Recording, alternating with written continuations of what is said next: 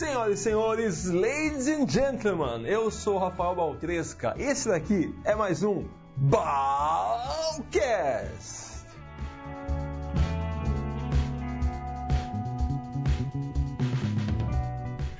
Fala pessoal, bom dia, boa tarde, boa noite. E hoje eu fiz questão de começar assim, porque foi assim que eu aprendi. Que, que eu estou falando? Bom, há bastante tempo, há no mínimo 5, 6 anos ou 7, eu conheci um podcast chamado Café Brasil de um cara chamado Luciano Pires. Bom, provavelmente você o conhece, é um dos palestrantes mais incríveis que o Brasil tem. Ele é um pensador, ele é escritor, ele já foi um diretor de uma multinacional. Bom, ele é um cara nota 10, ele tem um monte de coisa bacana que vale a pena você procurar. E o Luciano Pires começou a, a, a fazer o podcast dele, o, o Café Brasil. Bom, eu era fã, eu era assinante e depois de um tempo ele criou o Leadercast. O que é o Leadercast? É um podcast do Luciano Pires e nesse podcast ele entrevista líderes líderes de vários segmentos. Bom, eu também sou fã, eu também sempre ouvi. E o Luciano, há pouco tempo, há uns quatro anos, uh, me foi apresentado por uma outra amiga. Nós criamos um grupo juntos e nós nos tornamos amigos. Então, além de fã, eu sou um grande amigo do Luciano Pires, que recentemente me convidou para fazer parte do Leadercast. Vocês não imaginam a alegria que eu fiquei uh, em poder fazer parte de um dos programas com um dos apresentadores que, para mim, foi uma referência quando eu comecei. Bom, nesse Balcast então, você vai ouvir a entrevista que eu dei para Luciano Pires no podcast dele, o Leadercast. Dá só uma olhadinha como ficou.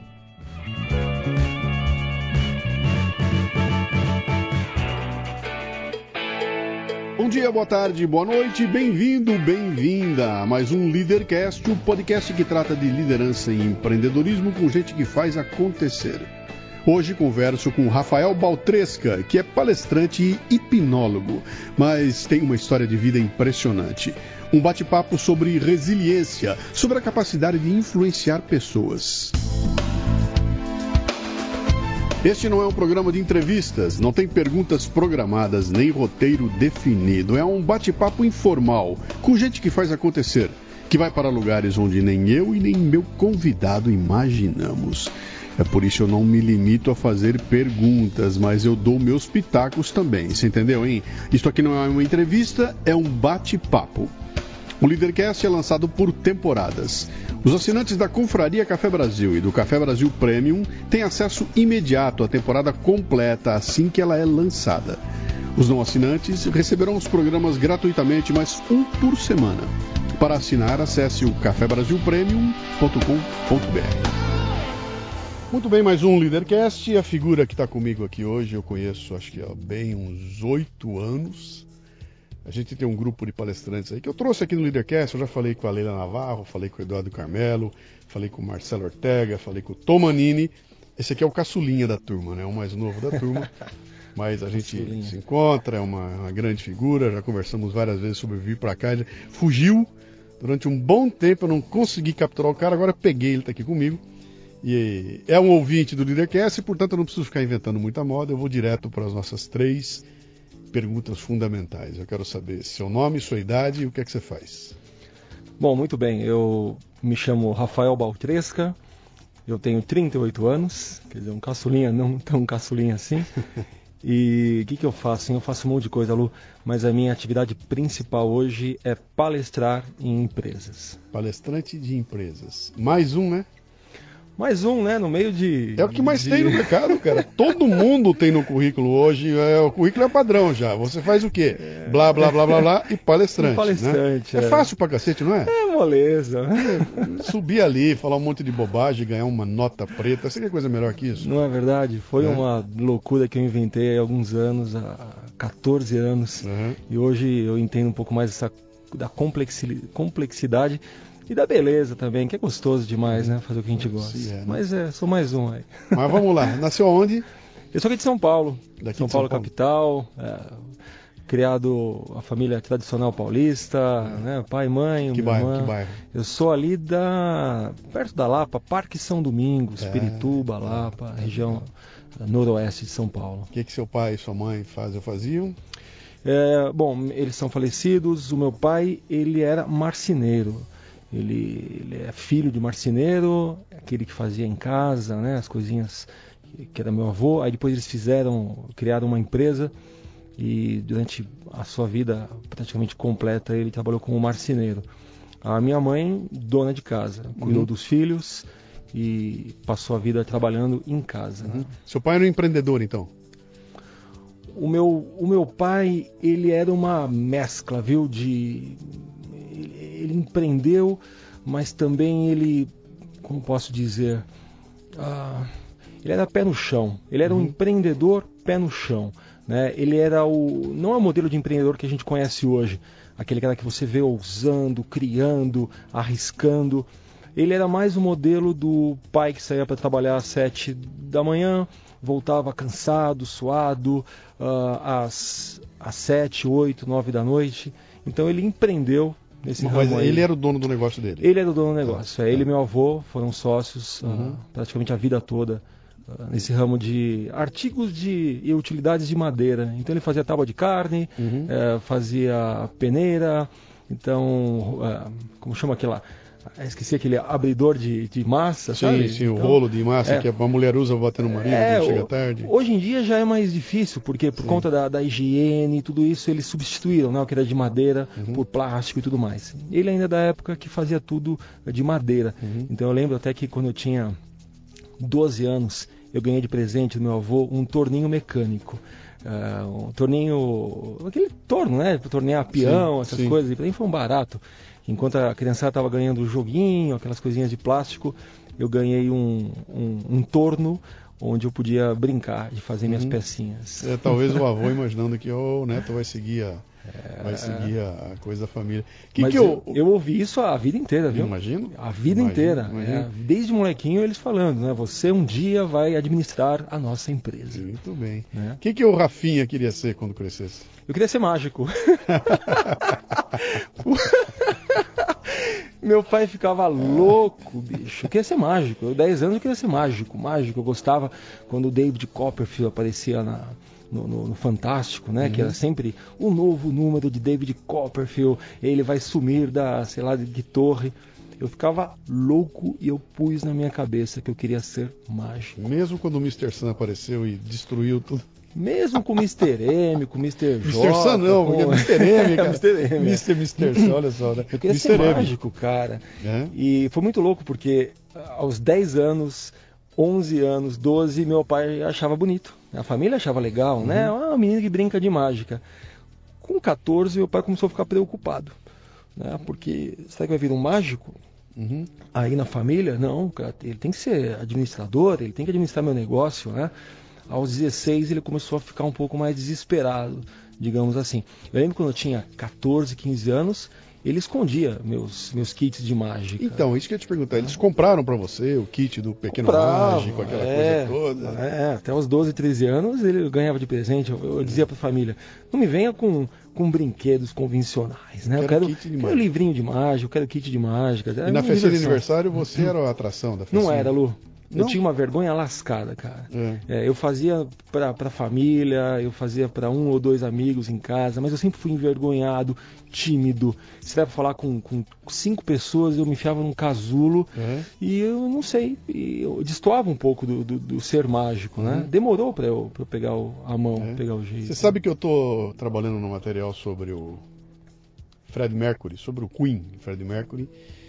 E eu tava trazendo a biografia dele toda lá. E o Fred Mercury tinha um lance assim também, cara. Ele, ele nasceu lá em Zanzibar e ele tinha um problema de dente, né? A vida inteira, aquele puta dentão pra frente. Que dizem os especialistas foi aquilo que deu a ele a caixa de ressonância para ele poder fazer com a voz que ele fazia lá, né? E aquilo era um problema para ele, cara. A vida inteira, ele, quando ele ria, ele punha a mão na frente para tampar aqueles dentões, que eram. Era até o apelido dele era, era em cima disso aí. E ele era um garoto absolutamente um nó, cara. Ninguém, não falava com ninguém, ele era absolutamente. é, é, como é que eu vou dizer? Um, um garoto retraído, e eu até posso entender o bullying que esse moleque sofria, né? Ah, até ele subir num palco, cara. E a, conta a história lá, quando ele era molequinho, que ele forma uma bandinha e a hora que ele sobe no palco, vira uma coisa que ninguém acreditava que aquele moleque fosse o mesmo. Ele descia do palco, ele. Mr. Jekyll, uh, Dr. Dr. Jekyll e Mr. Hyde, né? Acontecia essa, essa coisa é. da mudança, né? Vamos ver se. Vamos descobrir depois se foi isso aí que, que aconteceu com você, né?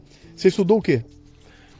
Então, lá para os meus 15, 16 anos, eu tinha uma vontade, cara, imensa de ir para o ramo da arte, de fazer a mágica minha profissão mesmo, né? Mas eu ouvi a vida inteira que isso não ia dar dinheiro, isso não era para filho meu fazer, né? Uhum. E eu sempre via meu pai é, mexer com as coisas de ele fazia alguma caixa acústica, né? Com, como ele era, sempre foi marceneiro, ele sempre fez coisas que, que tudo quanto é coisa que tinha madeira. E eu sabia gostava de matemática. Então aquela babaquice que hoje eu vejo que é uma babaquice. Ah, você gosta de matemática? Então você tem que fazer uh, estatística, matemática ou engenharia. e aí me colocaram na, minha, na cabeça que eu talvez me daria bem como engenheiro. E quando eu tinha meus 17 anos, eu, como eu nasci em novembro, minha mãe me colocou um ano mais cedo na escola. Então eu com 17 anos eu entrei na, na faculdade Mauá, aqui uhum. em São Caetano do Sul de engenharia elétrica. E aí meu pai feliz, né? O filho vai ser engenheiro. Sim. Deixou aquela bobeira de ser artista e vai ser engenheiro. Então eu estudei engenharia, 17 aos, aos 21 anos, quando me formei uh, engenheiro elétrico pela, pela Mauá. Hum. Você sabe que eu fiz colégio técnico de eletrônica. Não, sabia. Me formei técnico em eletrônica Não. e prestei vestibular para engenharia elétrica, que era o natural na época. Toda a molecada da minha turma foi, todo mundo para engenharia elétrica. E eu fiz engenharia elétrica em Bauru e comunicação visual em São Paulo. Passei nos dois e tomei a decisão de fazer o mais complicado, o mais difícil, o mais enrolado. Vim para São Paulo e a engenharia elétrica perdeu um engenheiro medíocre, cara. Mas vem cá, quando você passa hoje em dia num lugar que tem uma marcenaria e vem aquele cheiro da madeira queimada, daquela cola, Volta tudo, cara? Tudo, não. É, voltou uhum. agora, quando entrei nesse estúdio aqui, só pelo cheirinho de, de madeira, tá, uhum. né? Isso volta demais. É, não, não, adianta, nosso, nosso passado ele está enraizado. É, né? Pois é. Mas aí você se forma em engenharia e pega um canudo de engenheiro. O que aconteceu com o mágico enquanto você estava na escola e aquela expectativa, pô, meu pai vai ficar feliz, vou dar de presente para ele o diploma, pai orgulhoso com o diploma na mão e com o mágico lá atrás falando não, não. Lu, é é? aconteceu uma coisa mais maluca ainda. Um, quando eu tinha, nos meus 17 anos, quando entrei para faculdade, depois de quatro meses, uh, veio a notícia do meu pai: vou ter que trancar a faculdade, porque ele que bancava a minha faculdade, Sim. né? Então lá para abril, maio, se não me engano, primeiro ano, ele falou: vamos ter que trancar porque não tenho grana, não dá para a gente pagar. Né? E aí para mim aquilo veio como uma bomba, porque até então eu já tinha decidido de, de, ser engenheiro, trabalhar como engenheiro, uh, já tinha desistido um pouco da mágica, porque eu brincava e realmente nunca, nunca imaginei que aquilo poderia ser um dia uma profissão e não achava complicado porque é, é, era a minha vida, né? Só que veio a bomba de vou ter que, te, vou ter que parar de pagar a faculdade para você.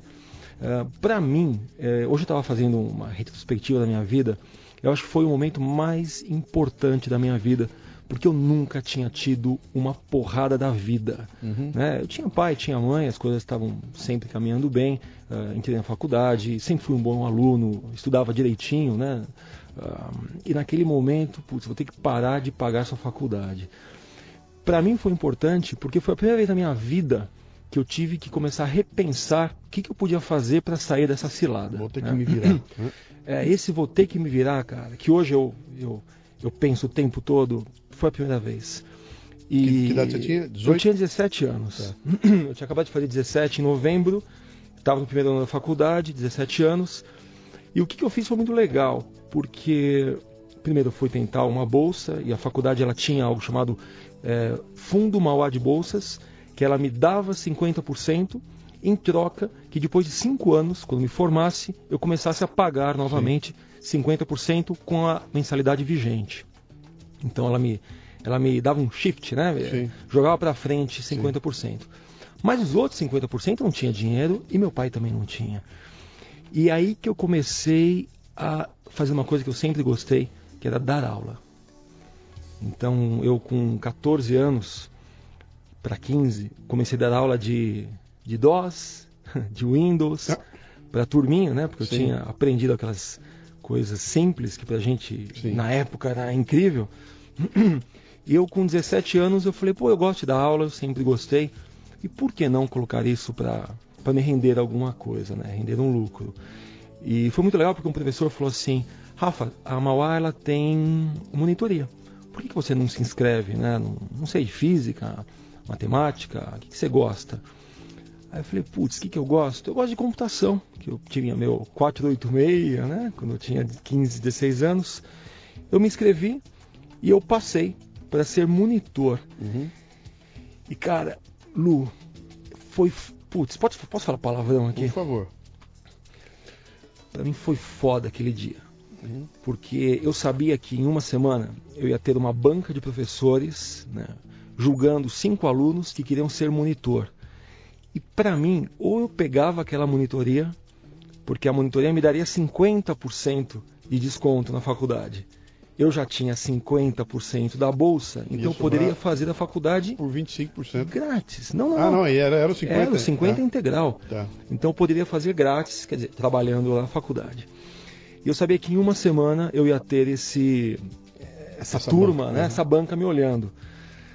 Cara, eu levei mas tudo que você pode imaginar que eu tinha feito já com informática. Então eu levava disquetes. Eu lembro que tinha uma pilha com uns 12 disquetes de programinhas que eu tinha feito em Basic, em Clipper, alguma coisinha que eu tinha aprendido em Delphi. Levei um currículo, cara, super extenso, tudo, tudo que eu tinha feito na vida já de informática Por conta própria? por conta própria. Sim. Eu falei, eu vou fazer, eu vou- sei lá, eu vou entuchar. Eu dei tanta coisa pros caras. Eu fiquei com vergonha pelos outros. Porque eu- todo mundo trazia o currículo lá. Eu falei, não, peraí, isso aqui é meu currículo, mas eu tenho esse sisteminha que eu fiz também quando eu tinha 15 anos. Eu tenho aqui um depoimento do cara que me contratou para dar aula numa escolinha de informática ali do lado. Então eu cheguei com tanta coisa, porque na minha cabeça estava assim: ou eu pego essa monitoria, Uhum. ou eu tô fora da faculdade. Não ia ter uma outra chance. Meu pai tinha sido muito claro comigo. E depois de uma semana veio a resposta que eu tinha entrado. E eu acho que naquele dia eu comecei a entender a, a, a beleza de, de dar mais do que se espera, sabe? Eu acho que naquele dia eu comecei a empreender. Porque a minha vida, ela deu um puta passo no dia que eu sabia que não dependia do meu pai mais. Uhum. Dependia de mim. Né? Porque de- em cinco anos eu teria que pagar aquilo, eu tinha, ia ter que ter dinheiro para pagar. E além disso, eu estava trabalhando como monitor também. Então, eu com 17 anos comecei a entender que eu tinha que estar no comando, E, sabe? o- e o legal dessa história toda que você está botando é o seguinte: você não se preocupou com o que seria o suficiente para aquela banca. Você foi e botou, eu quero ver o que é suficiente para mim, né? Então, cara, eu vou levar aquilo que para mim seria o máximo, mesmo que seja muito além. E os outros meninos levaram o que seria suficiente. É. Levam o currículo, mostram lá, falam meia dúzia de coisa. Aí aparece um maluco lá com uma cesta cheia de disquete e tudo mais, Uma porque você. Porrada, É, uma é, porrada. É, cara, se é pra entrar de cabeça, bicho, vai com Pois tudo, é, cara. E- Isso é um dos mantras que eu tenho na minha vida hoje, né? Uhum. É, sempre entregue mais do que você promete. Sim. Mas sempre. Se você é, promete um, entregue dois. Se prometeu cinco, entregue dez. Sim. Um, esse, ontem mesmo eu fiz uma seleção para uma vaga de lá no meu escritório, uma vaga comercial. Eh, Vieram três pessoas fazer entrevista. E, cara, três pessoas com um currículo na mão, uma, uma página com o básico. Eu fico pensando, cacete, cara, olha a oportunidade que você tem para mostrar muito mais, saca? Faz um vídeo seu, manda antes o vídeo. Chega com depoimento de um ex-cliente, saca? Traz um currículo com cinco folhas, falando realmente do que você fez, e não só com uma linha dizendo o título. A, a gente tem uma oportunidade, acho que diária, de mostrar muito mais do que a gente, do que esperam da gente, né? Isso que, que faz a gente se diferenciar. É, e, cara, e, isso é, é- é em todos os momentos da vida da gente, sabe? Tem, tem, nós temos exemplos disso acontecendo a todo momento. Eu, quando eu voltei do Everest, lancei meu livro lá, o meu Everest e tudo mais, eu acabei encaixando uma entrevista com a Marília Gabriela. Eu seria entrevistado pela Gabi no programa dela. E na época, na empresa, a gente patrocinava os carros de corrida lá da- daquele, daquele maluco lá que fazia o programa da noite lá, o, Otávio Mesquita. o Otávio Mesquita. Sei. E aí, conversando com o Otávio, ele falou: bicho, vou te dar uma dica. Eu falei: o que, que é? Manda pra ela um presente antes da entrevista. Manda alguma coisa pra ela. E eu peguei, comprei uma cesta, acho que de café da manhã, uma cesta qualquer, com uma champanhe e tudo mais, mandei para ela adiantado com um livro autografado. E Gabi, será um prazer estar com você, etc e tal. Meu, quando eu cheguei lá para ser entrevistada, a Gabi tava desmanchada. Muito obrigada e pá, pá, pá, pá, puta sacada, uhum. que foi eu antecipar aquilo em vez de simplesmente ir lá para ser para ser entrevistado. Quando eu fui fazer a minha entrevista para ser contratado na multinacional que eu trabalhei por 26 anos, era um garotão, estava aí recém-casado e tudo mais, me pediram isso, manda o currículo. Né? E eu mandei o meu currículo, mas como eu sou cartunista, o meu currículo tinha o meu, de, meu cartoon, né? Era uma, um papel, é, é, papel impresso e tudo mais, com o meu cartoon. Era eu sentadinho lá fazendo cartoon e tudo mais. E eu mandei, cara. E o cara que pegou, o Sidney Delgaldi, que virou depois meu chefe, uhum. Ele falou para mim, falou, cara, dos todos os currículos que vieram, sobraram dois na final. O teu e de um gordinho, mas o teu tinha um cartoon, cara. Então, Quando eu vi o cartoon ali, eu falei, não, eu tenho que chamar esse cara aqui. Então... E era uma bobagem, cara, que para mim era a coisa mais natural do mundo, mas que é isso, cara? Um cartoon. É claro que eu vou fazer um cartoon. Então... Eu sou então. cartunista e aquele cartoon foi o que fez o cara me chamar, né? Então é, é essa sempre essa história. Já que você vai, cara, é, vai com tudo, bicho, mais um dois pouquinho. pés né? no peito, é, né, é. cara? E é o tempo todo que a vida dá pra gente essas oportunidades uhum. de fazer diferente, né? E é escolha, né, cara? Você uhum. faz ou. E só tem que tomar cuidado para não chegar arrogante, para não Isso. chegar se achando rei da cocada preta. Porque você não é o rei da cocada Isso. preta, você é um bosta. É. Você sempre é um bosta que está diante de alguém que vai decidir se você suficientemente pouco bosta para trabalhar com essa pessoa. Então, você não é o rei da cocada preta. E, e, e essa humildade é, é, fundamental. Agora, o que, que tem que acontecer ali? Tem que ficar muito claro que é o seguinte, bicho. Eu tenho uma atitude que está muito além das atitudes dos outros. Eu posso não falar tantos idiomas quanto o cara fala, eu posso não ter estudado na, na, escola fantástica que ele estudou, eu posso não ser bonito que nem ela é, eu posso não ter o dinheiro, é, mas bicho, eu tenho uma atitude, eu tenho um gás, eu tenho um brilho no olho, eu tenho uma faca nos dentes, como você não vai ver outra pessoa ter, cara. E é aí que a coisa pega. Esse é o cara que eu quero comigo, entendeu? Eu não quero um matemático maravilhoso, eu quero o cara que olha no olho dele e fala, bicho, olha o olho desse cara, o tesão que ele tem. Você vai ser contratado por isso e vai ser mandado embora por isso. É pela atitude que você tem. O que vai fazer você perder emprego vai ser a tua atitude, não vai ser o teu preparo técnico não, nem teu diploma. Até se aprende, né? Hoje em dia é. se aprende tudo em qualquer lugar. É. Mas e interessante que quando você falou da humildade, né? Às vezes não é o que você mostra, mas é o jeito que você atitude. apresenta, é, sabe? É, o jeito que conversa.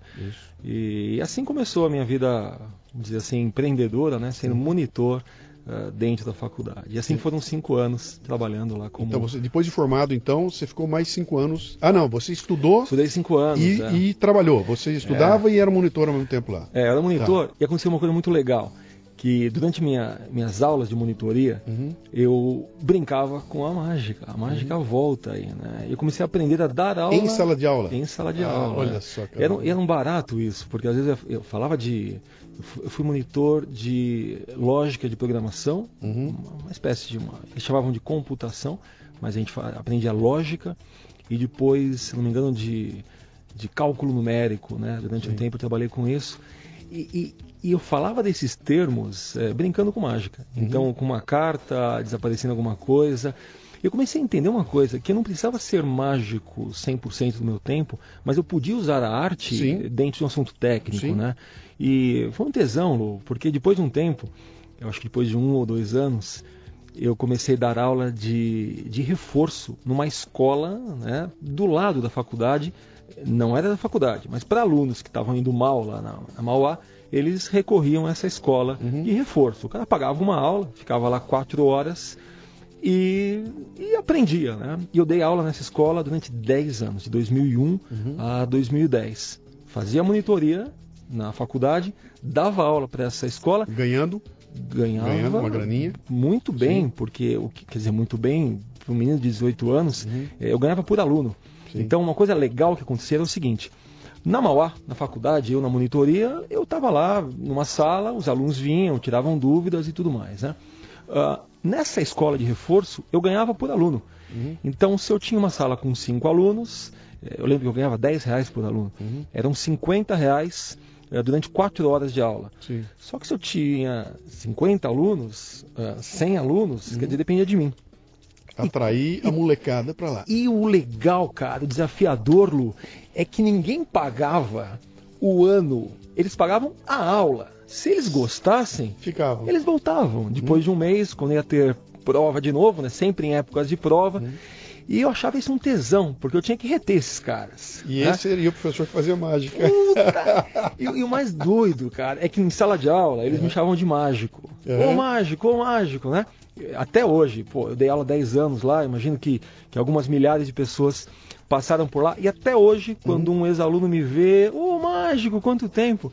Então, na engenharia, eu era conhecido como o mágico. Sim. E quando eu estava com meus amigos mágicos, que é outro assunto que depois eu te conto uhum. também, como é que eu entrei na parte artística a fundo, uhum. eles me conheciam como engenheiro. E, então foi um tesão, porque dar aula para um público de 30, 40, 50, 100 alunos falando de engenharia, falando de cálculo numérico, falando de lógica de programação, fazendo mágica, cara, uhum. me tirava da, daquele padrãozão. Sim, sim. Saca? E, e, uma aula de quatro horas. Você botou, você botou uma pitada de entretenimento ali dentro que faz toda a diferença, né? Você sabe que eu tenho a, a minha palestra lá da Fórmula de Inovação, tem um momento que eu falo lá daquela coisa do CELS, né? Do criativo, excepcional, único e sensorial que é uma formulazinha que eu dou lá, falo, olha, antes de entregar qualquer coisa, dá uma olhada, vê se tem céus ali, né? Hum. Escrevi um texto. Meu texto tem alguma coisa criativa, excepcional, única e sensorial? Se não tiver, eu paro e vou procurar fazer lá, né? E um dia eu termino a palestra, vem o pessoal conversar, um abraço no final, tá? Daí veio um carinha e me chamou para conversar comigo no cantinho. Esse cara era um representante de autopeças, se eu não me engano. Uh, ou ela era da área de vendas de uma, de uma indústria qualquer. E tem uma característica interessante: essas indústrias todas você vende para atacadista. E o atacadista, quando você chega lá, você vai conversar com o comprador, você fica numa sala, sentado, 20 representantes de 20 fábricas, esperando a vez de ser chamado lá. Então tá, a secretária lá, Zé, agora é você. O Zé entra, fica 10 minutos, volta e assim vai, né? E esse cara falou para mim: sabe o que, que eu resolvi? Falou: o que, foi? Eu fui fazer um curso de mágica, cara. E eu faço mágica. Então, quando eu chego lá, a secretária já sabe que eu sou o cara da mágica. E eu já chego lá, já faço aparecer uma rosa na mão dela. Papai, ela já me recebe de coração aberto. E o cara, e já avisa o cara que o mágico tá lá. E quando eu entro, cara, eu não fico 10 minutos com ele, eu fico 30.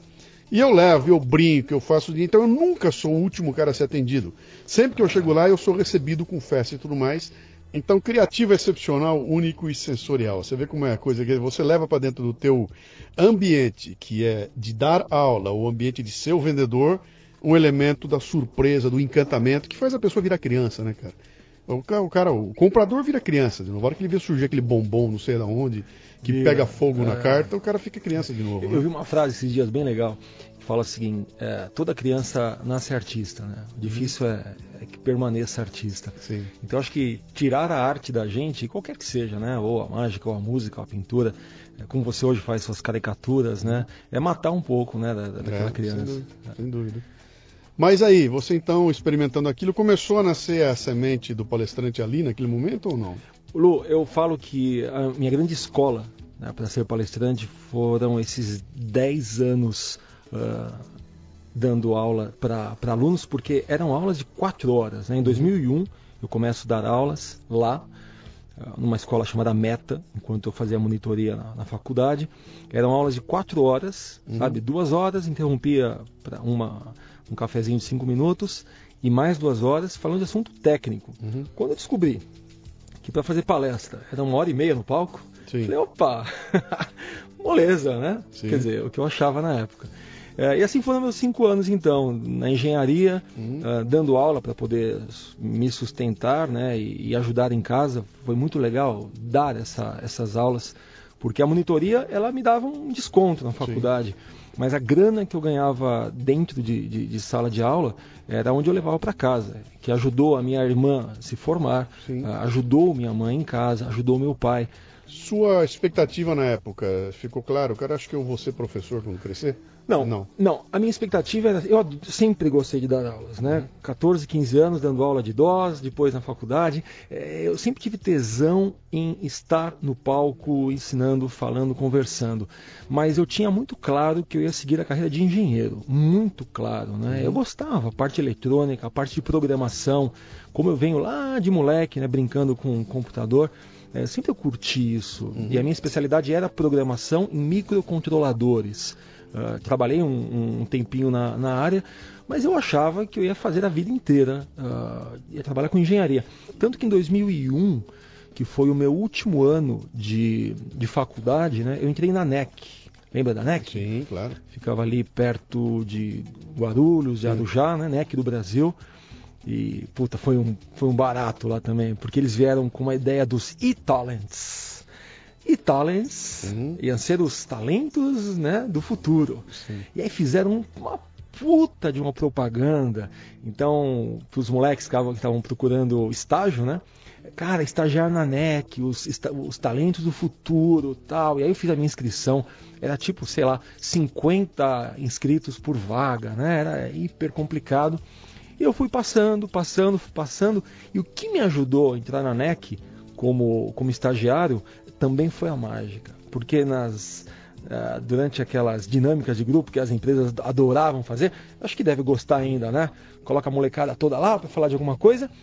Eu fazia mágica, brincava e o pessoal foi com a minha cara. Hum. Aí eu passei na NEC, estagiei lá durante um ano.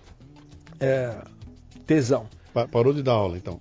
Parei de dar aula. Foi para né? Tá. Quer dizer, a aula, eu, eu, eu, eu, não é que eu parei, Lu. É, como eu não dava aula todos os dias, uhum. eram aquelas aulas só quando tinham provas. Você conciliava as coisas. Quatro então. vezes por ano. É. Dava uma aulinha à noite, alguma coisa do tipo aparece uma bagunça na minha vida e é mesmo, viu, Lu? Uhum. Porque eu estava dando aula de vez em quando, eu fazia minhas mágicas quando me chamavam, eu estava estudando engenharia e assim, e, eu, eu, eu, ia curtindo a onda. Né? Com 20 anos de idade, cara. Com 20 anos tudo, de idade, cara. o que vier eu traço, cara. É isso aí. E aí a NEC fez uma promessa que eu devia ter gravado, Lu. É. Eu devia, nossa, se tivesse celular, eu ia filmar aquilo. Eles falaram assim: olha pessoal, vocês eram, eram 15 ou 12 estagiários. Vocês serão os estagiários do futuro e a única garantia que a gente dá para vocês é de efetivação. Então vocês vão ficar com a gente aqui esse ano e no final do ano vocês vão ser efetivados para serem engenheiros né, e aqui da NEC, do Brasil. Devia ter gravado isso. Quando eu entrei na NEC, o que aconteceu, que eu não esperava, né, eu esperava que iam fazer festa para gente e tudo mais, teve uma retaliação dos funcionários deles ferrada. Aos e-talentos? Sim, senhor. Porque, sei lá, a empresa devia ter 300, 400 pessoas trabalhando na planta e entram 12 galãs lá, bonitões, é. né? Tipo, não sabe caceta nenhuma da vida e sendo colocados como os incríveis talentos do futuro. Uhum. Putz, teve uma puta retaliação, o pessoal não olhava na nossa cara, falava que, mal. Que ano foi isso? 2000 e... Isso foi em 2001. 2001. 2001. É, 2001. Eu sei que no final do ano, cara, a NEC estava entrando numa crise.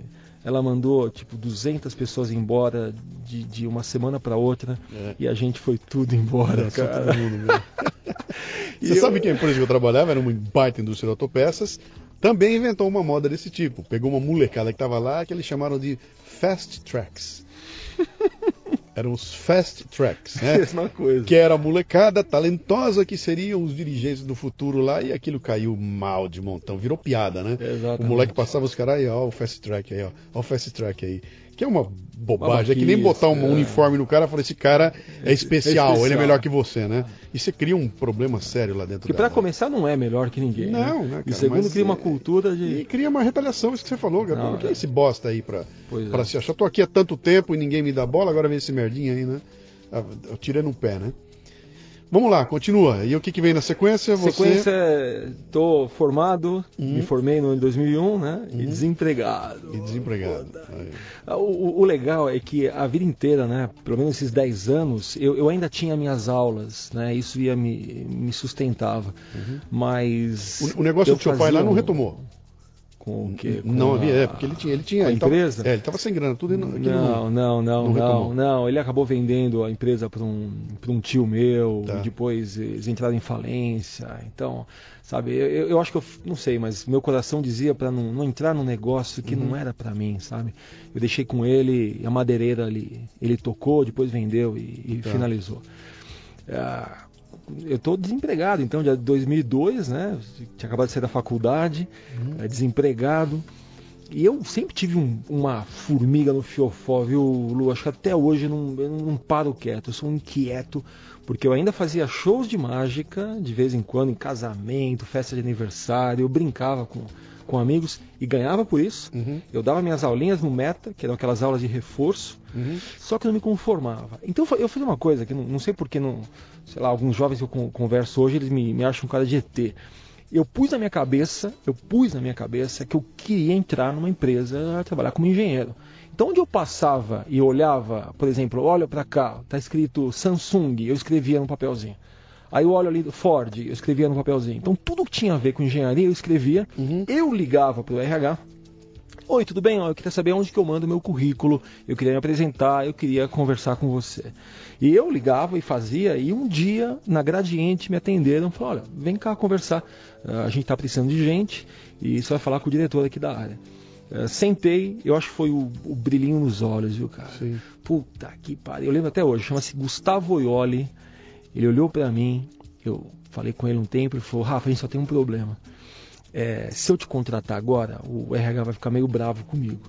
Você aguarda? Eu falei, aguardo quanto? Ele falou, dois dias dá pra você? Eu falei, dá. Uhum. E aí eu entrei na Gradiente e trabalhei um ano como engenheiro elétrico na Gradiente. Na minha cabeça eu ia trabalhar como engenheiro, Lu. Sim. Tava simples, pra mim era, era claro isso. Isso foi em 2002. Acontece um problema na Gradiente, não sei por que cargas d'água, eles param de, param de pegar projetos, o mercado deu uma, uma retraída, e aí eu ouvi uma coisa do meu chefe, cara, que me deixou completamente desconfortável. Ele, um cara nota mil, cara, ele falou, Rafa, a gente tá sem projeto, vem pra cá, traz livro, estuda, vai fazer um curso, mas talvez só daqui a uns dois, três meses a gente tenha projeto. Puta que pariu. Fala isso para um sagitariano que tem uma, uma formiga no fiofó. Ficar parado, cara. não- Esperando. Não, rolou. Cheguei para um professor meu, ah, ex-professor lá da Mauá. Falei, Ricardo, é o seguinte, cara, eu não tô aguentando ficar num lugar que não tem o que fazer, cara. Ah, você não tá precisando de alguém na sua empresa? Vamos fazer alguma coisa juntos? Ele falou, Rafa, ele tinha uma empresa de informática. Ele falou, Rafa, se você quiser vir para cá, ah, eu tenho um sócio. Você pode ser sócio da gente. Ah, cada um faz sua hora. A gente trabalha para outras empresas como consultores de, de programação. Você vai ganhar o que você trabalhar. Então a nossa sociedade é assim. Você só vai ser sócio no papel, para não precisar te contratar como CLT. Sim. Você entra e você faz sua hora e você ganha. Vamos lá? Eu falei, vamos. Assim, entrei na VQR Informática em 2003. Meu pai só faltou me matar. Porque você saiu da grande gradiente para ir para uma empresinha de informática. Eu saí da Gradiente tendo um salário certinho, bonitinho, mas todo mês estava lá para entrar de sócio e começar ganhando zero. Uhum. Ele falou: Você tá louco, cara. Você tem que ficar nessa empresa, empresa boa, cara. Fica nela. Eu falei: Pai, eu não tenho o que fazer lá. Eu não posso ficar num lugar que me paga para não fazer nada.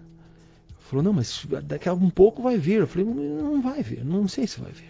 Ela tava, foi quando a gradiente começou a, a desmantelar, né? A grande gradiente começou a É, Depois, desandar. depois de um ano e meio ou dois, eles desativaram o- a operação lá Uhum. em Pinheiros.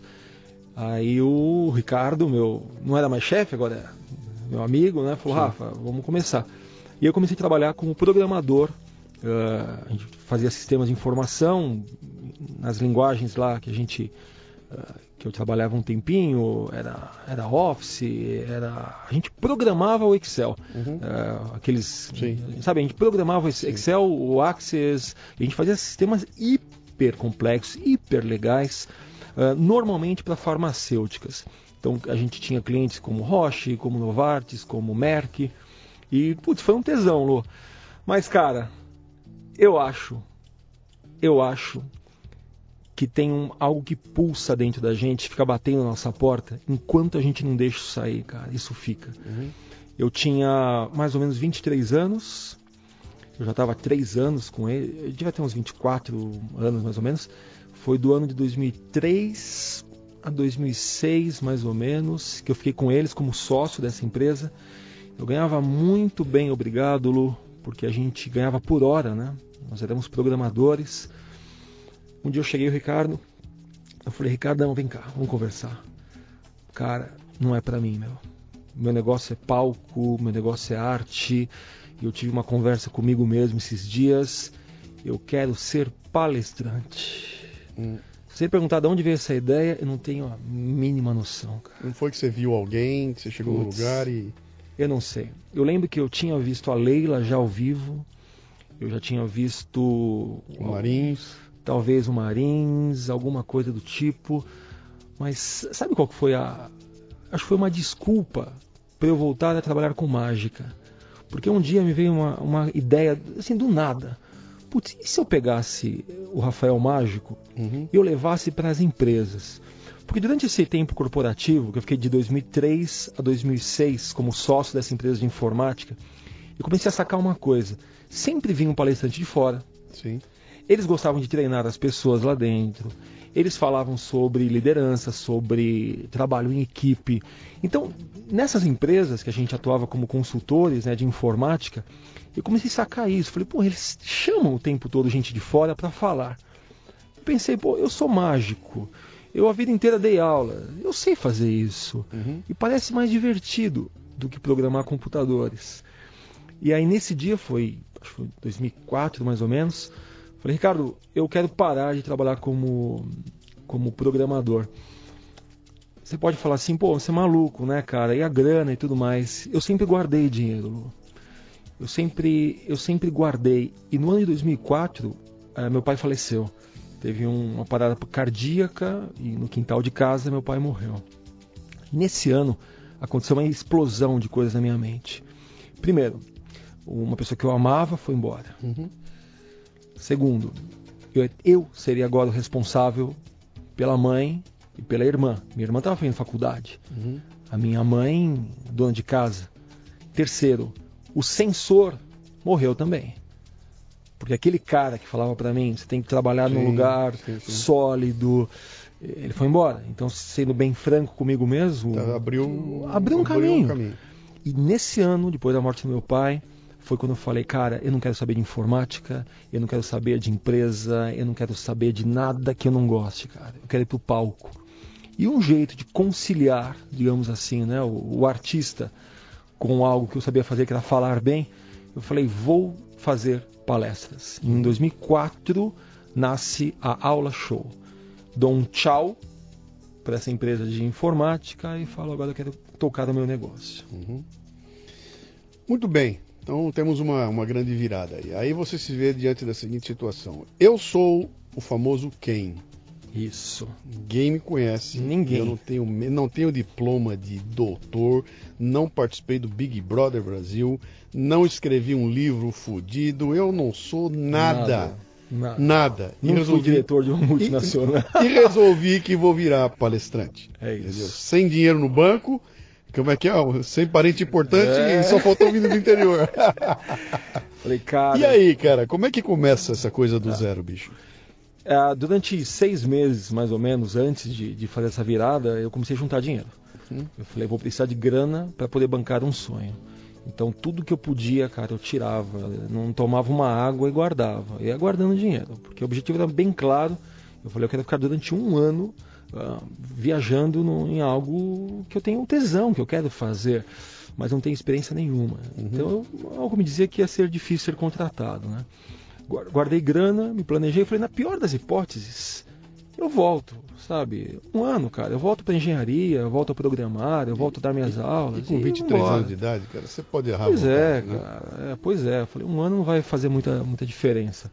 E durante um ano eu criei meu site, né, o site do palestrante, uhum. criei a empresa que é chamar Aula Show. Sim. Olha só. Lu, e vou dar palestra do quê?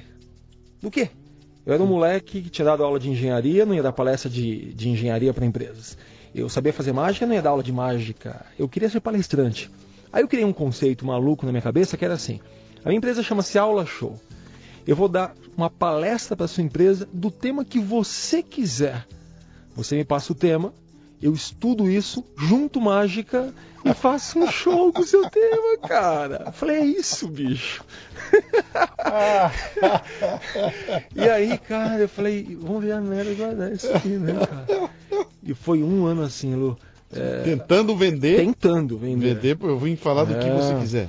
E aí eu colocava no site, né? É, eu, nossa, eu sou especialista em transformar a sua ideia num show aula show, né? Sim. Eu sei que do ano 2004 eu não fiz nenhuma palestra, cara. Uhum. Mas foi um ano que não foi um ano de, de, de braço cruzado esperando o cliente tocar, cara. Uhum. Eu ficava um ano, revia site e ficava lendo coisa.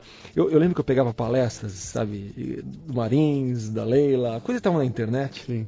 E ficava pegando aquelas frases é, motivacionais, aqueles chavões, né? E tentando montar a minha. E ninguém me contratava. E, cara, e um, eu acho que ele estava prestes a desistir já. Eu falei, isso não vai rolar, cara. Tô há um ano fazendo isso já. O que me sustentava era a grana que eu tinha guardado, uhum. eram as aulinhas que eu ainda dava de, de para essa escola de reforço, uhum. um outro show que eu pegava e martelava, cara. Quero fazer palestra, quero fazer palestra. E um dia um cliente me ligou, a Roche. Uhum. É, coincidente, né? Porque eu tinha prestado para eles uh, serviço, eles me ligaram. Olha, Rafael, a gente está pensando num evento, vi aqui seu site, você tem experiência nisso? Quem te ligou não te conhecia? Não me conhecia, não, não foi só coincidência tá. por ter trabalhado lá. Eu falei, claro, faço isso há muito tempo já, né? minha especialidade é, é essa. Eu já fiz 700, né? Não vem, vem. E eu lembro que a, que a moça, que é a Alexandra, até hoje é, é, é minha amiga, ela falou: ah, vou apostar em você, vamos lá. É, e, e, maluco, porque eles queriam falar de transtorno do pânico, queriam falar sobre uh, Alzheimer, queriam falar sobre assuntos super técnicos, né? Eu falei: eu, eu vou pegar. Peguei, estudei, estudei, estudei, estudei. Tinha uma médica que me ajudava deles. Montei um show e, cara, foi um sucesso, Lu. Eu fiz um para eles, depois eles me chamaram para mais 24 cidades, o Brasil inteiro, eu rodei com eles. Uhum. Que o objetivo não era que eu fosse um médico falando sobre medicina, não é isso. Era um mágico Você era um que trazia um conteúdo. Um conteúdo tá. E assim foi, Lu. Eu fiz para indústrias de pão, para Puratos, Mas, eu fiz para... Volta lá, volta lá. Quer dizer, a primeira palestra que você fez foi então para Roche, num grande evento da Roche, não era um eventinho. Era, é, era um eventão. Era um eventão. Era um eventão. Tá. E você é. vai chegar lá para pela primeira vez subir ao palco com um conteúdo que não era necessariamente o seu, mas era um conteúdo desenvolvido, etc e tal. E você era um moleque tímido, etc e tal, que para falar de cinco pessoas tinha que se. Já tinha passado essa timidez, é hora de subir naquele palco com luz em cima, que o cara anuncia com vocês agora, Rafael. Hã? É, Como cara. é que é, cara? Como é que foi isso? A, a timidez passou quando comecei a dar aula de, de reforço. Uhum. Lembra aquela escola que eu falei, que eu fiquei um tempinho, 10 anos, né, dando aula de reforço? Lá eu tive que passar, né? Porque um aluno, dois alunos, cinco alunos, aí uhum. depois de um tempo. A, a aula para mim foi uma puta aprendizado, né? E quando me chamam para esse super evento, esse foi, eu acho, o maior evento, que, o primeiro grande evento que eu fiz, né? Eu tinha, tipo, 400 pessoas uhum. me vendo, puta evento é, sei lá, foi um misto, né? De, de, medo com alegria, com. Acho que mais medo do que. eu imagino a sensação, cara, de você subir é... naquele palco e, e saber que o teu negócio estava ali. Que aquilo não era. Você não era um professor convidado para dar uma aula, se der, deu, se não der, não deu também, depois vem outro professor. Você era a atração do negócio lá, né? E aí que tem uma. Esse tem uma carga em cima do palestrante que o pessoal não se dá conta, né? Que eu vou subir aqui para falar alguma coisa. Não, cara. Você quando sobe ali, tem um monte de gente da empresa com o pescoço ali, ó. Se o Rafael for uma merda, é, eu vou dançar. É. Teve gente que confiou em você, teve gente que, que bancou o teu nome e tem um monte de gente com o facão na mão esperando é. para te pegar lá embaixo. E essa consciência dessa responsabilidade é uma paulada, né, cara? E uma das frases que eu ouvi, que eu me lembro até hoje, foi justamente essa. Rafa, o meu pescoço hoje está na sua mão. Uhum. Eu falei, pode ficar tranquilo porque uhum. o que não me falta é, é empolgação, energia, é tesão. Cara, acho que eu estava tão feliz, Lu, de estar num evento grande daquele, sabe? Uhum. Eu estudei três meses quase para poder falar aquilo. Não foi uma uhum. palestra que eu falei, ah, como hoje eu faço, ah, amanhã eu faço, tá tudo bem. Não. Sim. Três meses, estudando, estudando, estudando.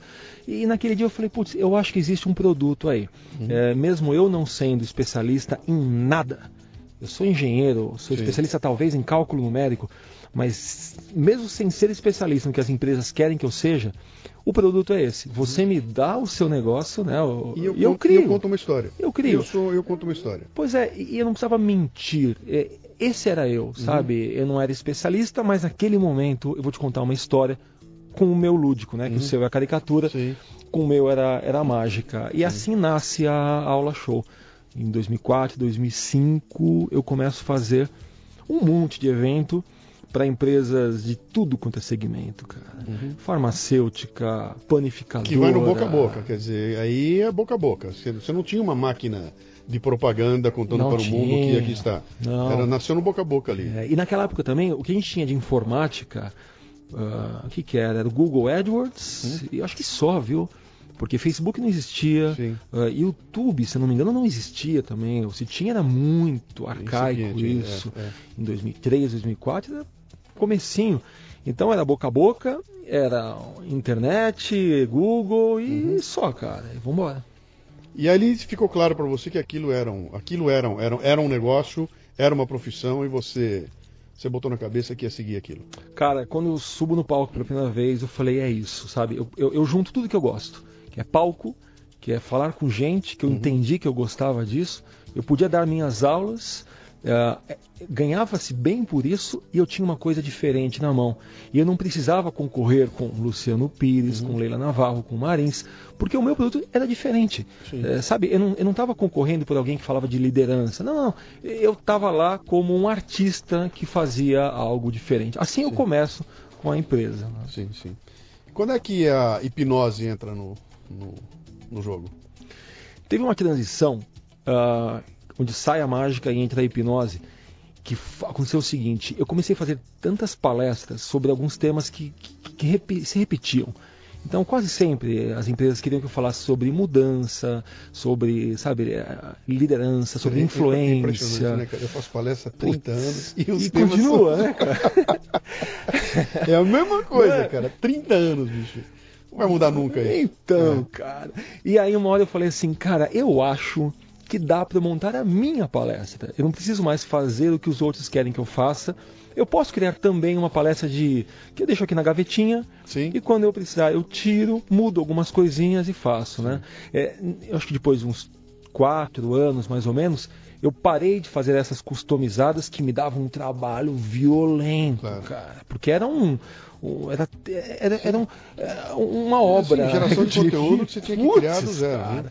Sabe? E usou, deixa num canto e parte para próxima. Né? Exato, né? nunca mais eu ia falar sobre pães ou, ou remédios ou então. Mas você estava ganhando dinheiro nessa época que você falou, cara, já, já tá legal, já tá dando para ganhar, para me sustentar e daqui para frente é só crescer?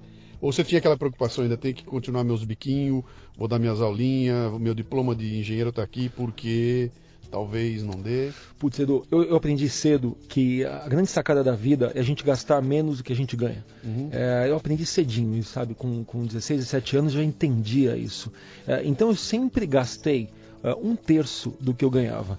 Né, a minha vida sempre foi uma vida simples. Então eu nunca tive carro do ano, uh, minhas roupas nunca foram as uh, Nikes e Brubbles. Uhum. E, e, minha mãe sempre foi muito simples. Eu sou filho de marceneiro. Então em casa a gente aprendeu que dá para ser feliz com coisas simples. Então nunca meus custos excederam a minha entrada, meu faturamento. Uhum. Então eu, graças a, a, a, Deus ou a meus pais ou, ou a, as contingências da vida eu nunca precisei me preocupar com dinheiro, não porque eu sempre fui abastado, ao contrário, porque eu sempre gastei pouquinho, sabe? Uhum. Então eu tinha um dinheirinho no banco que eu falava, ah, dá para eh, trabalhar mais dois, três meses eh, sem ganhar dinheiro, porque o que eu tenho no banco me, me, me, me cobre os Sim. três meses. Aí eu, óbvio, eu fui estudar mais disso, eu entendi que se a gente fizer um caixinha de seis meses e deixa ele quietinho lá, eu tenho seis meses que eu estou tranquilo. Só que nos seis meses eu acabo trabalhando e vai entrando. Então, você me pergunta do dinheiro agora, eu nunca me preocupei com isso. Era um jovem de vinte e poucos anos, Uh, ganhava bem pelo que eu fazia, me divertia a beça estando lá no palco. Uh, minha vida sempre foi uma, uma vida simples, de, de gastos simples, e a vida começou a tocar. E eu falei, putz, isso é legal. E é mágico, cara. Fazer algo que gosta, cara, o dinheiro vem. Putz, ele vem, porque você não faz esforço por isso. Uhum. Bom, e é isso. E aí, durante um tempo, eu falei, sabe de uma coisa? Eu vou parar de fazer eh, palestras customizadas, vou fazer a minha. E aí eu comecei a, a, vender né, as minhas palestras. Então eu tinha meu tema de mudança, o tema de liderança, raso pra cacete. Hoje eu vejo aquilo, me dá um desespero, Lu. Putz, sabe, me dá vergonha alheia de mim mesmo. Não é alheia então, né? Não, é alheia porque era daquele, é, Rafael. Né? era aquele lá, né? Então, mas eu fazia, entendeu? Uhum. E, e assim foi indo, até um dia que eu falei, ah, cara, deixa eu estudar, vai. Já que eu quero falar de comportamento humano, né? Já que eu quero falar de, de... Deixa eu estudar. Isso já era 2009, 2010. Eu falei, deixa eu estudar. A hipnose entrou em 2009. Perguntou agora, né? É. Em 2007 eu fiz um curso aqui em São Paulo. De hipnose? De hipnose. É. Por quê? Por que não astrologia, é, zen budismo, yoga? Por que hipnose? Lá para 2006 eu estava meio deprê. Como meu pai tinha morrido em 2004, eu ainda estava num, num processo de luto. E eu tava assim, rato de curso. Tudo que, de curso que tinha de, de alto, qualquer coisa, eu fazia. Sabe? Tudo que era sobre, uh, sei lá, autoconhecimento, automotivação, eu fazia. Eu acho que não tinha digerido ainda o, a morte do meu pai. E, e uma, uma, uma amiga ou, ou um contratante falou: Rafa, vai ter um curso agora de PNL, alguma coisa assim. Você não quer fazer? Uhum. Programação falei, neurolinguística. É, eu falei, que faço. Que ano era isso? Isso é 2007, 2006 é, mais já ou menos. Já, já, tinha, já tinha passado a moda maluca, mas ainda estava no. Tava, é. Tava no, no, no, no, é, Foi mais ou menos aí, viu? A modinha começou aí pro 2005, 2006. Eu falei, ah, vou fazer. Eu falei, hum, não tem o que perder. E nesse curso que eu fiz de PNL, o professor, né, ele, ele fazia uma demonstração de, de hipnose. Uhum. 2007 foi isso. E cara, eu saí de lá louco, eh, Lu, porque eu falava, o que eu via na televisão, que eu achava que era mentira, que era combinado, que era tudo farsa, uhum. eu vi acontecendo do meu lado com uma pessoa que eu conheço. E aquele bichinho me pegou uhum. da hipnose. Eu falei, putz, isso é maravilhoso, eu quero estudar. Aí eu comecei a fazer cursos. Fiz um curso aqui em São Paulo. Logo saindo desse treinamento, já fui estudar a PNL. Uh, ah, fui para fora, fiz curso fora uh, do Brasil. Tinha pouca coisa aqui. E eu me apaixonei. E é muito louco, cara, a, a, minha vida, porque, como você viu, eu vou agregando, né? A mágica agrega no professor, que agrega no engenheiro. Quando eu comecei a estudar hipnose, eu falei, cara, isso é muito legal para falar sobre a mente humana, para falar sobre como que nós nos boicotamos, para falar dos filtros que colocam na gente, mas mostrando isso na prática. Falei, putz, se eu chegasse numa empresa que eu faço minhas palestras, eu já falei sobre cérebro, mente, tudo aquilo, e demonstrar tudo isso, Sim. vai ser espetacular, cara, porque eu vou trazer um lúdico visível e palpável. Essa que foi a ideia de trazer a hipnose dentro das palestras. Uh, deixei a mágica um pouquinho de lado, para não virar uma salada de frutas. Uhum. E no ano de 2009, eu que estava já ah, bem, ah, como posso dizer, trabalhando bem como palestrante, já não fazia nada de engenharia, uhum. já estava deixando aquelas aulas, que para mim virou mais uma bengalinha, sabe? Eu falei, putz, eu, eu vou peitar ser palestrante, só que, de novo, eu não quero brigar com o Luciano e os outros palestrantes, né? Eu quero putz, eu quero fazer algo que realmente seja meu e diferente dos outros. E aí eu faço, começo a trabalhar com palestras autorais, uhum. com meus temas, com as minhas ideias e usando hipnose junto. Ano de 2009, onde eu falo, vou estudar psicologia. Quero aprender de jeito isso.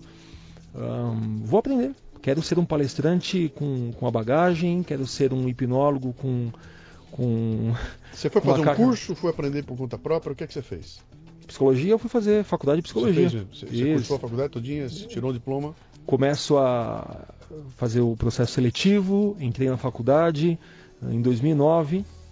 Em 2010, uhum. entrei na faculdade em 2010. finalzinho de 2010, pode ser. E aí eu todo pimpão lá, né? Feliz da vida.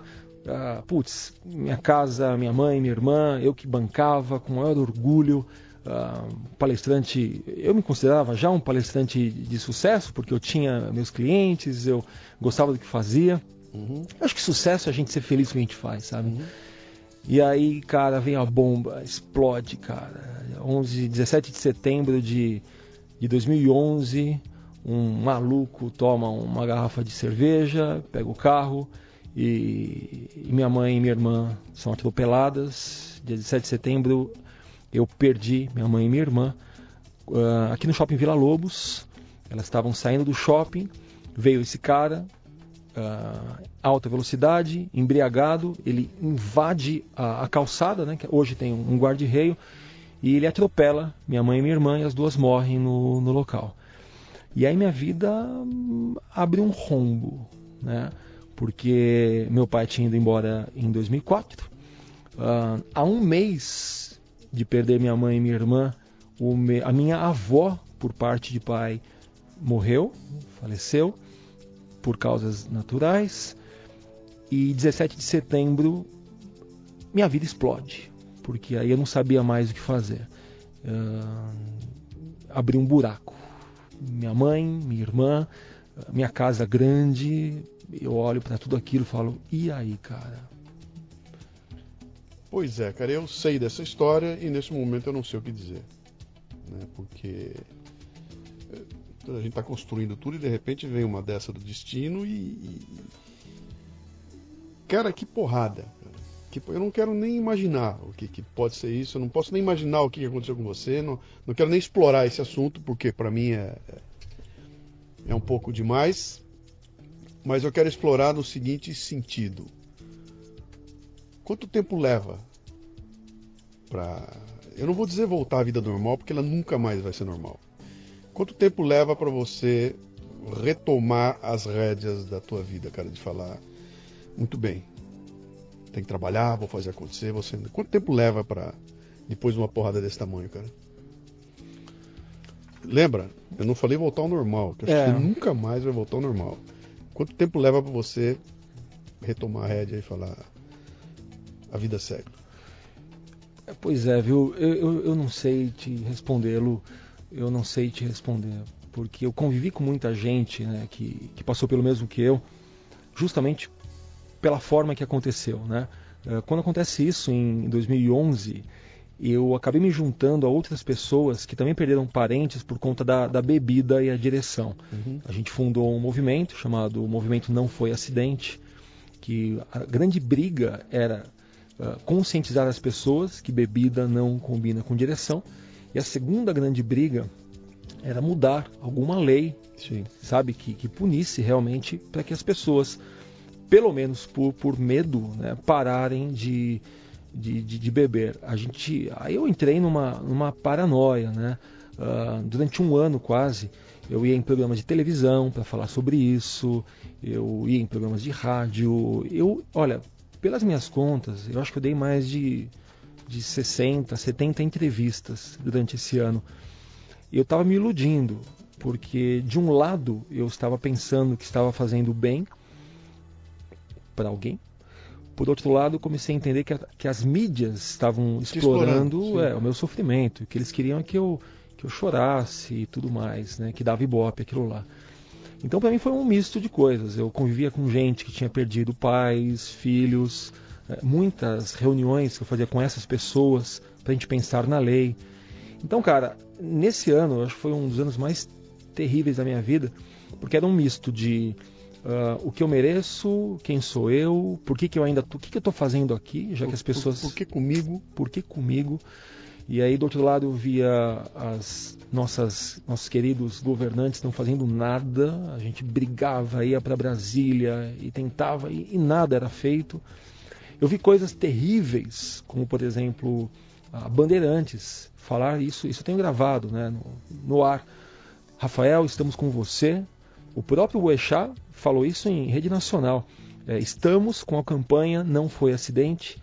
A partir de hoje, a nossa torre vai ficar vermelha e apenas no dia em que as leis mudarem, leis relacionadas a bebida e trânsito mudarem, nós vamos mudar a cor dela de volta para verde ou azul, alguma coisa assim. Uhum. É, então, olha só, o Boechat falando isso em rede nacional, trazendo o nosso movimento.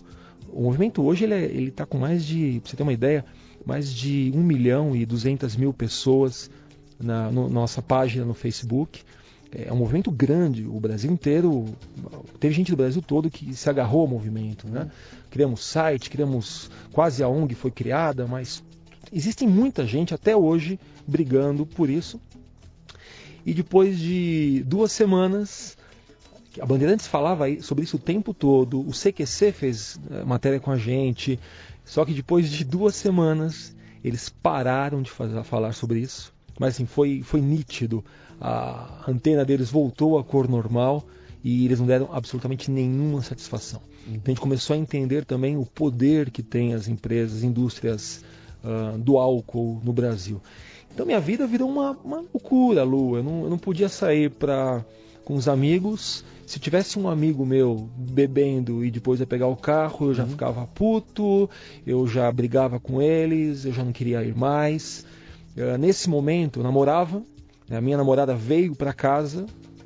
Imagina, do dia para noite não tenho mais família, então ela veio morar em casa.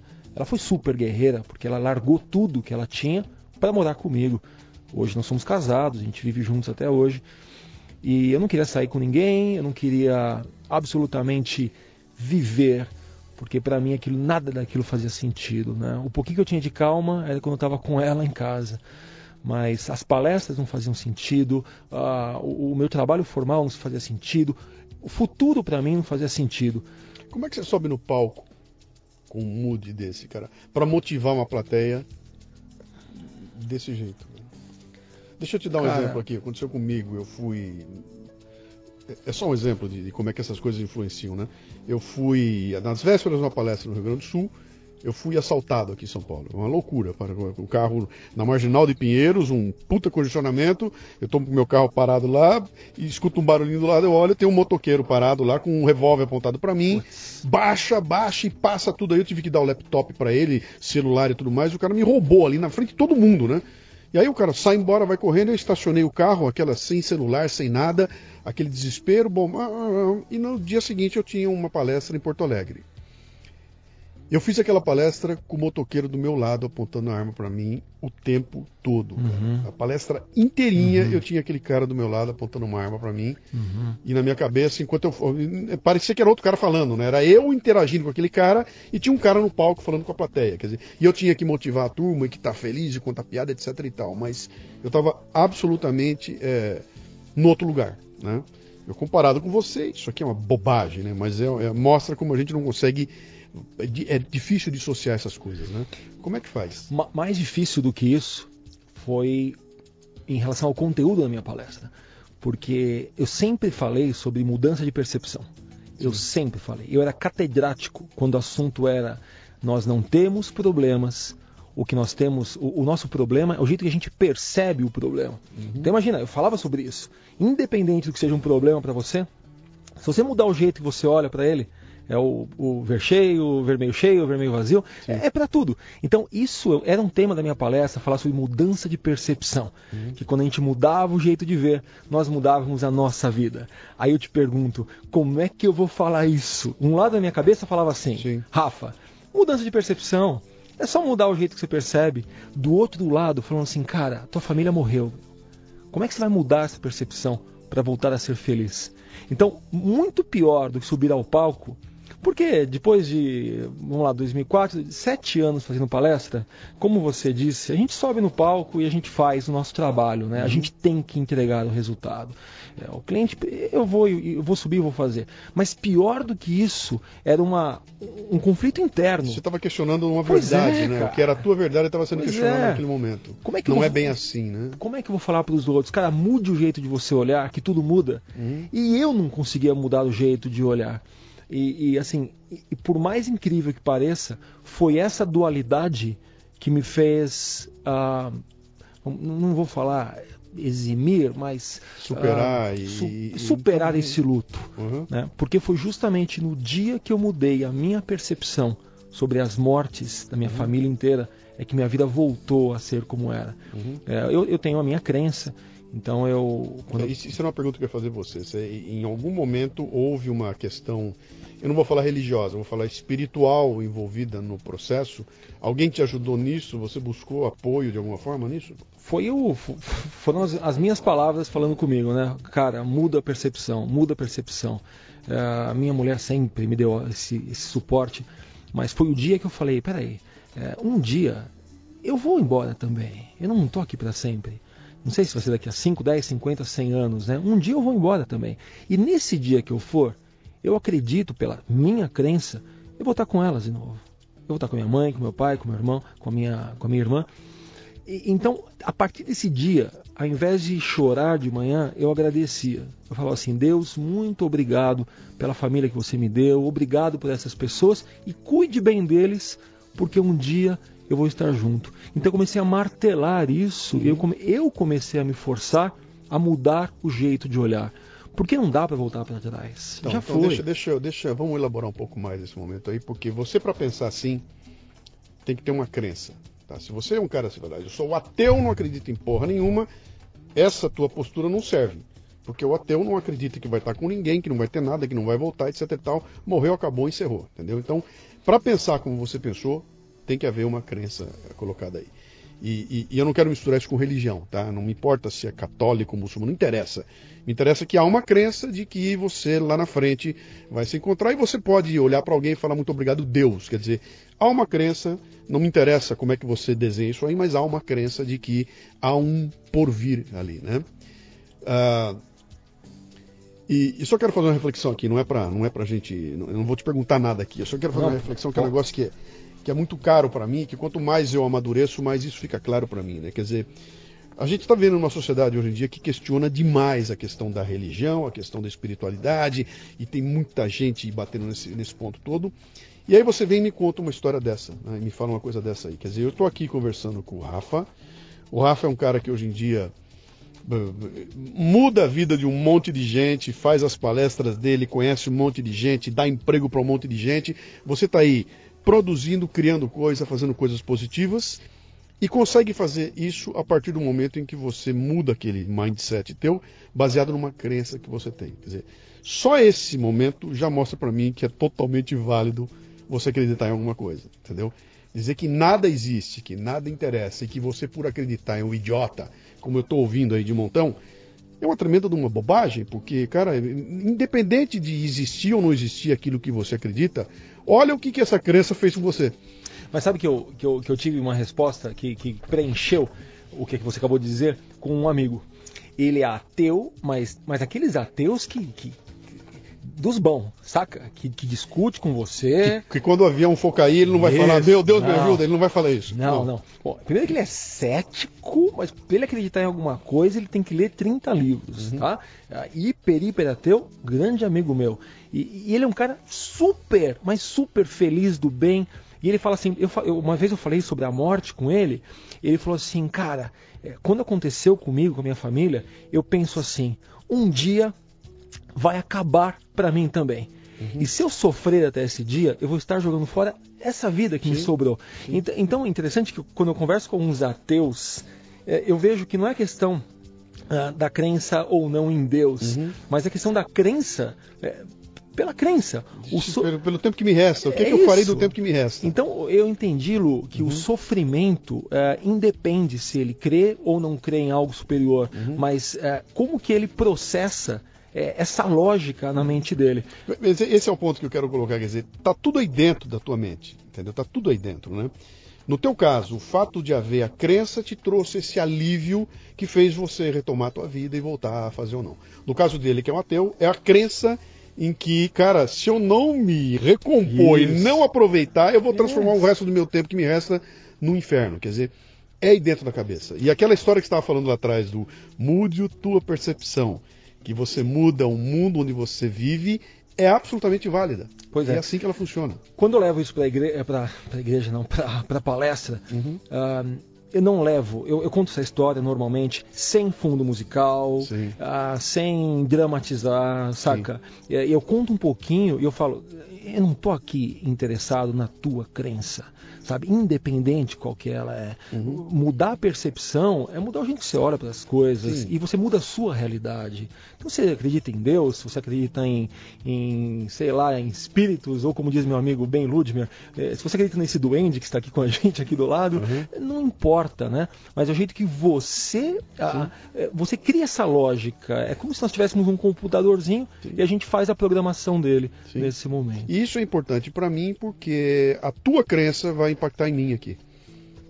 E, e, esse é o grande lance que o pessoal está colocando. Cara, então não vamos discutir se Deus existe ou não, isso não importa, cara. Me importa o seguinte, o que, que a crença nele e... faz com você e que você vai acabar refletindo em mim. Né? Então você pode entrar aqui com, com, por causa de uma crença envolto em explosivos e explodir o estúdio inteirinho, porque você tem uma crença. Você pode ir para a África sem um tostão no bolso para salvar a vida de quem está pior do que você lá você pode uh, criar um movimento que vai aliviar o sofrimento de todo mundo que perdeu, etc. e tal. Você pode uh, uh, se dedicar a educar as pessoas sobre uma série de coisas baseado naquela crença. Por isso que é tão fundamental e é importante a gente discutir, cara. Sabe que o, o, se é Deus, se é Maomé, sabe que é bobagem.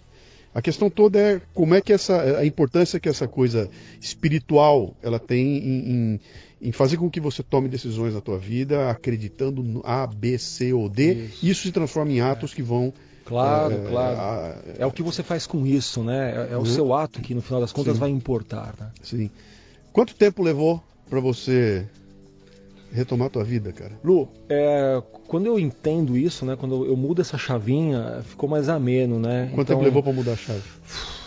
Sei lá, um ano e meio, dois anos, mais ou menos eu já, eu já conseguia, sei lá, compreender um pouquinho mais, digamos assim, né? Uhum. É, até hoje dá aquele aperto no coração e é o momento de parar e, e, de novo falar aquele meu mantra, né? Que um dia eu vou estar junto. É, eu vejo que depende de pessoa para pessoa, mas é muito nosso essa virar a chave uhum. do que o do outro, sabe? Esperar que venha de, de alguém. Eu, eu sempre quis pegar as coisas com minhas próprias mãos, né? Uhum. Quando eu falo de, de ser protagonista, não é só no âmbito corporativo, né? É o tempo todo, né? Protagonismo para mim é você entender que está sofrendo, o que eu uhum. posso fazer para melhorar isso, né? Se é procurar ajuda em outro ou buscar em si mesmo, eu acho que é, é o tempo todo trazer para si né, as rédeas da vida. Eu acho que um ano e meio, dois anos, lá para 2013, 2014 eu já estava mais chorei em algumas palestras, é normal, né? Quando eu contava isso, vinha emoção. Uhum. E, e a vida segue. Hoje eu, eu, eu, gosto de pensar nela, sabe? Quando a gente no palco, eu olho lá para cima e falo, putz, vocês estão comigo aqui, sabe? Vamos junto, vai ser incrível hoje. É, é usar o sofrimento para te, pra te pôr para frente, né? Uhum. E não para ficar buscando culpados. Uh, o, o mais difícil para mim até hoje que eu acho que para mim foi a maior superação, foi perdoar o cara que atropelou e matou elas. Então, cara, é... deixa eu ver se eu consigo. É difícil falar a respeito disso com você, porque eu não consigo me colocar no teu sapato, eu nunca vivi isso, espero por Deus também jamais viver uma coisa assim. E para mim fica muito complicado, isso para mim é uma coisa é imperdoável, cara, é imperdoável. Mas eu já ouvi de muita gente que perdoou que o perdoar é um ato de libertação, né? Você meio que se é. liberta a, ao perdoar, né? Uh, o que aconteceu com esse cara, cara? O cara foi preso, não foi? Tá aí vivendo a vida dele na boa? Você encontrou com ele? Que que... Não, ele nunca veio procurar a gente, nem a família. Ele não teve uma carta, não teve uma ligação. Ele ficou preso, se não me engano, por uma semana, alguma coisa assim, ou menos, e saiu. Então não ficou preso como deveria, né? não pagou por isso. É um cara que está vivendo e dizem alguns ainda que já o viram tomando umas por aí. E, e, esse processo continua na justiça ou não? Continua, não aconteceu nada até hoje, já são, são sete anos, né? Hum. Já. E vai para o sétimo ano agora. E nada aconteceu. O, o, a importância do perdoá-lo foi por conta do que estava fazendo comigo. Né? Uhum. Porque o tempo todo que eu fechava os olhos e me lembrava que ele estava vivo ainda, vinha a vontade de, de fazer alguma coisa, vinha vontade de, uh, sei lá, ir encontrar o cara.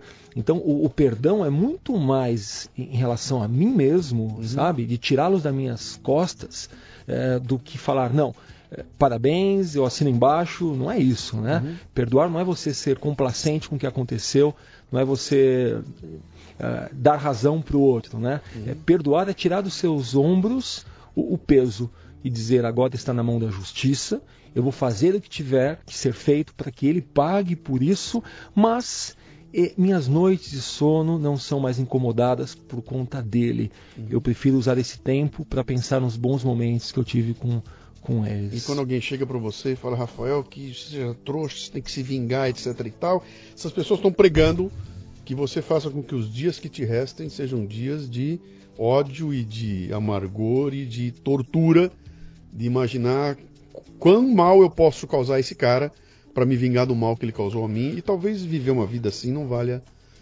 não vale a pena. De novo, não é uma questão de ser bonzinho, de ser. Eu acho que é uma questão de autossobrevivência, né? Acho que se você tentasse fazer alguma coisa com o cara, quem ia dançar era você. Você ia se ferrar e acabar sobrando para o teu lado e tudo mais, e, e, e, eu não sei se isso vale a pena, cara. É, além do que você você querer puni-lo e acabar sendo punindo eh, junto, porque aí você se iguala a ele, né? Então é como se você estivesse eh, fazendo a mesma coisa que o outro fez. É, eu hoje, se alguém ninguém falou isso até hoje, né? Na verdade, o que eu tenho que fazer é, me livrar de, de vizinhos que, que vêm chorar na minha porta, né? Nossa, minha, minha, minha casa virou um, um templo durante quase um ano. Os vizinhos vinham chorar. Né? Eu tinha que me livrar dessas pessoas. A dor traziam... deles, trazer para você pois a dor é, deles. Né? É. Quando vinha chorar, eu já. Dá licença. É. é eu tinha que, que, fugir, porque. Senão eu, eu, eu, vou na vibe, saca? Eu, como eu falo, né? O que, que é hipnose, que eu estudo já desde 2007? É simplesmente você mudar o seu padrão mental. Ponto. É uhum. isso.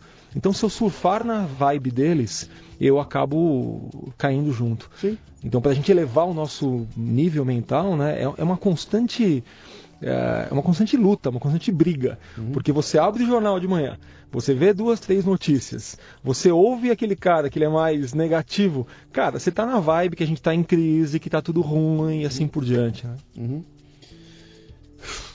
Bom, não é negar a realidade. Você não, não está é pregando negar a realidade, é. você está pregando falando assim, bom, o que, que eu faço com essa realidade? E o que eu tenho batido nas palestras, tem gente que não gosta também, que eu falo o seguinte, fala, bicho, o mundo é assim, cara. O mundo é injusto, é desigual, ele funciona desse jeito e conforme-se com ele ser assim. Agora, desculpa, deixa eu retomar esse negócio, vou ter que refazer esse pedaço aqui.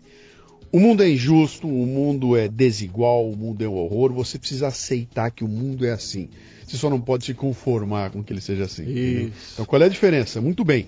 Eu sei que ele funciona assim. Eu sei que vai ter um mendigo na rua e vai ter um mendigo pro resto da vida na rua. Nunca vai mudar isso aí, porque o desenho do mundo é assim. O que, que eu posso fazer? Eu não posso me conformar com isso. Né? E eu preciso fazer alguma coisa a respeito que esteja ao meu alcance. Que não é pegar uma arma e ir para a rua fazer uma revolução e quebrar tudo que está aí. É tomar as providências para resolver o que tiver em volta. O que está no meu alcance, cara? Como é que eu posso contribuir de alguma forma? Eu, Luciano, escolhi fazer isso que eu estou fazendo aqui. Contar a tua história, contar para pessoas. Talvez alguém que está passando o que você passou, ouviu isso aqui agora, vai ter algum tipo de, de, de inspiração pelas suas palavras. E para mim isso é a contribuição que eu posso dar, né? A contribuição com o material que eu faço, etc. Então, eu encontrei um jeito de fazer. Porque eu não me conformo com isso tudo. Agora eu não sou idiota a ponto de vamos às armas, vamos vamos, queremos um mundo igual. Não vai ter nunca, cara, né?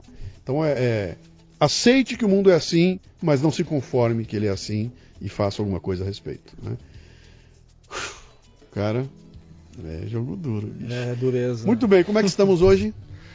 Putz, hoje eu estou feliz demais, Lu, com um monte de projeto. Eu comecei um canal na internet para falar sobre hipnose faz faz dois anos, né, que é o canal O Hipnólogo, hum. porque mesmo continuando com as palestras, né, a arte sempre está comigo, sempre está do meu lado. O canal ele está com quase meio milhão de pessoas. Então Deixa eu fazer uma pergunta para você legal. aqui, que tem muita gente que está ouvindo e quer perguntar. Vai. Que é um assunto. É. Meu, aquele tudo não é armação, né? Gente, olha, eu já participei de palestras com, eu já vi, já vi a palestra uh, acontecendo, já estava lá presente, eu vi aquilo tudo acontecer, já vi em outras ocasiões, mas vi. E com o Rafa o negócio é diferente, porque a gente é amigo, cara. A gente está lá, nós estamos juntos, a gente conversa junto.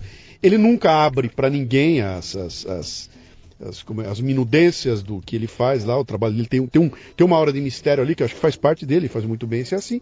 Mas eu vi gente da plateia reagindo, eu vi aquelas coisas acontecendo com gente ali que eu falei, cara, ele não, ele não conversou com essa pessoa lá fora, eu estava com ela até agora há pouco, né? E acontece uns trecos estranhos ali, mas fica sempre aquela história de isso tudo é uma puta de uma armação. Porque na minha cabeça é aquilo que eu vi na televisão. É, é o Silvio Santos sentado e você do lado dele, aí patrão. E você sacaneia o Silvio Santos, ele imita a galinha, aquela história toda. Mas, ah, isso é pra dar ibope, é uma puta armação. É ou não é armação, cara? Putz, Lu, pois é, olha, hoje, vamos, vamos dizer que desde 2009, 2010, quando eu comecei a colocar hipnose nas palestras, são sete anos já, né? Uhum. O que eu faço é, como você, eu vou até a empresa que contrata a gente, eu faço a minha palestra e no meio da palestra eu falo, vou explicar agora de uma forma lúdica. Uhum. Né? A gente falou sobre mente, sobre cérebro, sobre mudança de comportamento, mudança de atitude. Vamos mostrar como que nossa mente é capaz de coisa que a gente não imagina. Uhum. Só que eu vou mostrar isso de uma forma diferente, vou mostrar com hipnose. Então hoje, né, hoje em dia nas palestras eu faço isso. É, eu não vou com uma equipe comigo, eu não levo 12 pessoas para serem hipnotizadas. Né? Eu chego em empresas quadradas, empresas menos quadradas, e eu faço um número de hipnotismo. Uhum. Não apenas para o pessoal dar risada, para brincar, não, mas é para mostrar, cara, que como uhum. nós podemos realmente mudar nossa percepção e como que nosso corpo ele aceita uhum. é, ele reage a isso. Então, ver uma pessoa ali no palco é, fazendo ou não conseguindo fazer algo que ela faz normalmente, coloca em xeque também algumas verdades que a gente tem. Então, o lance da palestra é isso. E aí você pergunta, é combinado? Não posso, não, não dá para ser combinado, uhum. né? Imagina, imagina a a Nakata, né? Que é, que é uma das nossos né? patrocinadores. Uhum. Imagina, eles me contratam, eu vou lá e falo, olha, só que eu preciso combinar com 10 pessoas antes. Uhum. Eu acho que eu seria queimado em, em menos de, de, duas palestras. Sim. Então não é combinado. Uh, isso também, claro, uh, não tira a possibilidade de algum hipnólogo antiético combinar sim, com pessoas. Sim, Falando por mim, né? Nada é combinado. A hipnose é nada mais, nada menos do que você rebaixar algo que nós chamamos de faculdade crítica. Você vai gostar uhum. disso, hein? Da nossa mente consciente. Uhum. Todos nós temos uma faculdade crítica. Se eu falo para você que minha camisa é vermelha, agora você olha e fala não. Se eu falo para você que eu sou uma mulher, você vai falar não. Se eu falar sobre religião, sobre aborto, sobre time de futebol, talvez você diga não e essa mensagem nem entra, tá? Na, uhum. na, na sua, no seu que a gente chama de subconsciente. Quando a gente rebaixa essa faculdade crítica, tudo vira verdade. Então, se eu hipnotizo uma pessoa e tem técnicas para isso, a faculdade crítica dela é rebaixada. Uhum. Nesse momento, o que eu digo para ela vira verdade absoluta. Uhum. Então, eu falo, por exemplo, a pessoa esquecer o próprio nome, uma pessoa que é palmeirense vira corintiana, vira São Paulina. E enxerga o outro nu. Enxerga o outro nu na frente. Uhum. Uh, e tem uma coisa engraçadíssima que eu faço na palestra.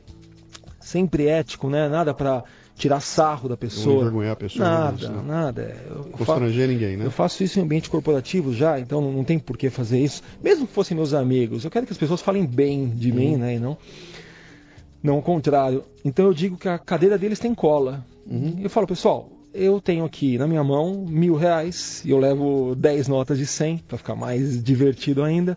Eu falo, quem ficar de pé ganha os mil reais. Cara, você vê diretor de empresa, gerente, uhum. uh, o pessoal que trabalha nas empresas tentando levantar e não levanta. Uhum. Então, o que parece armação, na verdade é faculdade crítica rebaixada, uhum. uma ideia que veio externo, isso é internalizado e a uhum. partir do momento que o subconsciente compreende isso como verdade, a pessoa não faz. Então, mas existem pessoas que são sugestionáveis e outras que não são sugestionáveis. E pelo que eu vi, um momento crucial da tua, da tua, da tua palestra é aquele momento que você faz o primeiro exercício daquele de prender os dedos e você, numa plateia de 100 pessoas, encontra 12 cujos dedos não desprendem e os outros 88 os dedos desprendeu.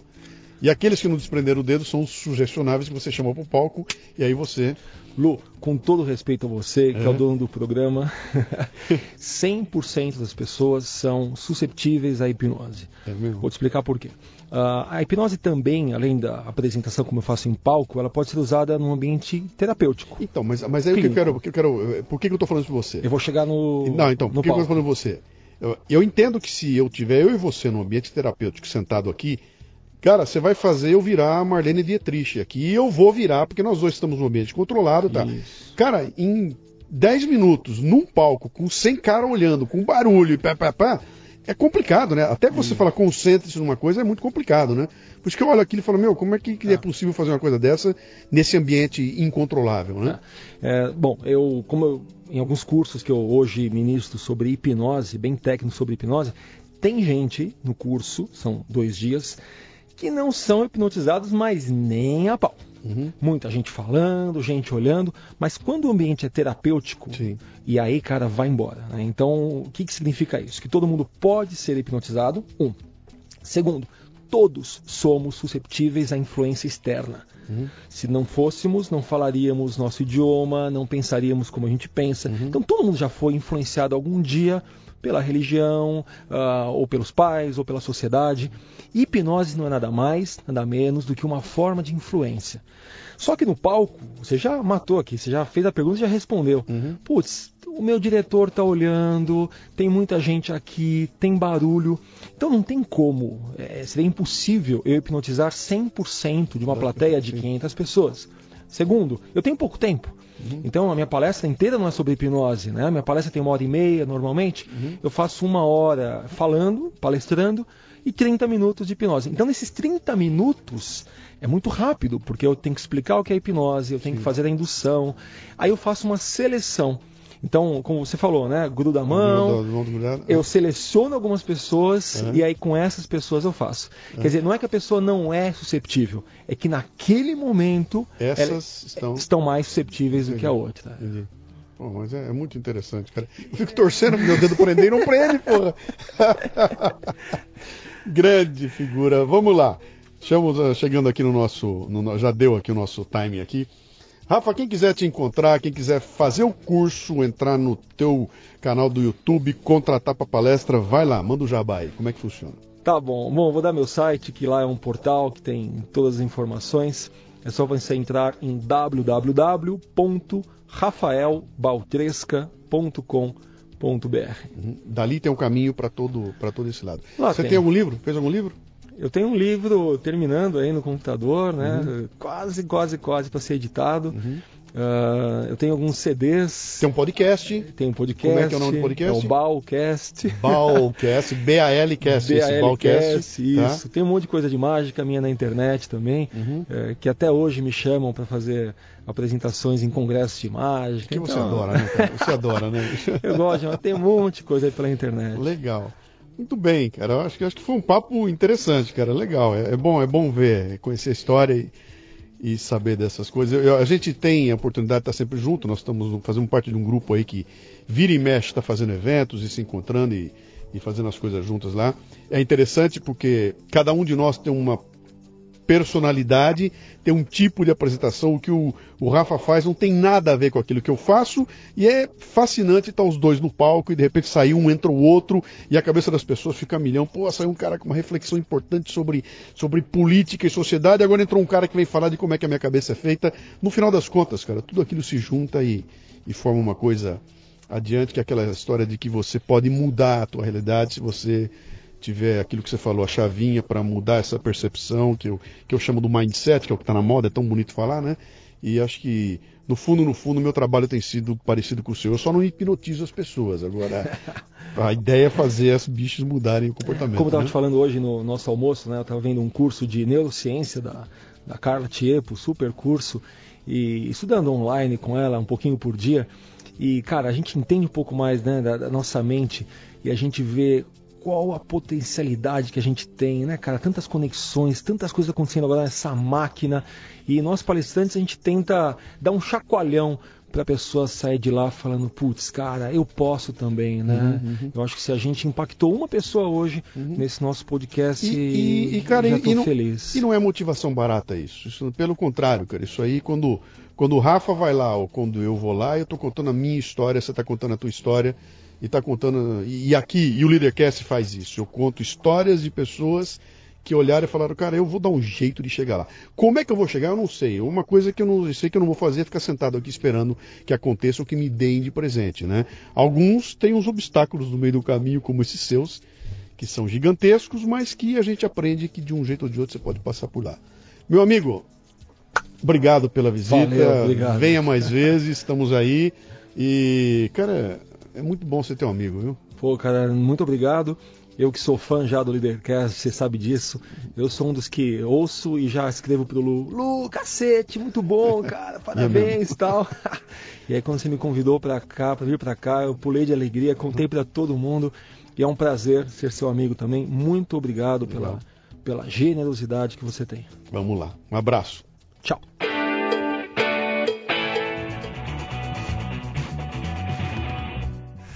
Que papo, hein?